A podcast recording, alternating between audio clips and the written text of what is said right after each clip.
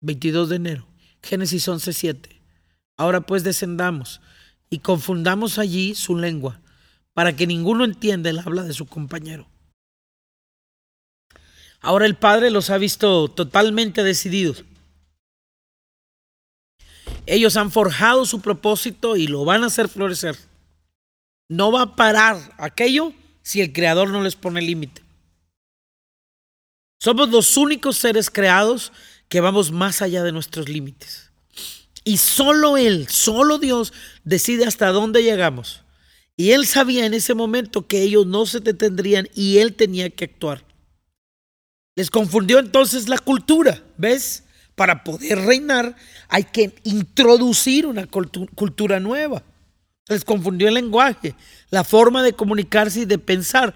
Los confundió, los mezcló, les dio el fruto de lo que habían sembrado. Qué momento tan terrible. El caos, el resultado de pensar sin Dios, el resultado de creer sin Dios, de creer en sus fuerzas, de creer en sus ideas sin Dios. Medita, escúchalo. ¿Hay áreas de tu vida en las que Dios no está vigente? ¿Hay partes de tu vida a las que la luz de su revelación no han subido? Porque ahí vas a encontrar caos, desorden, cansancio, confusión.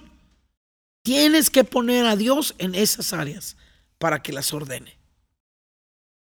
Es el tiempo. Dejó de haber comunicación y la comunicación es una de las cosas que hace que se desarrolle el cerebro, la inteligencia y la capacidad de organización.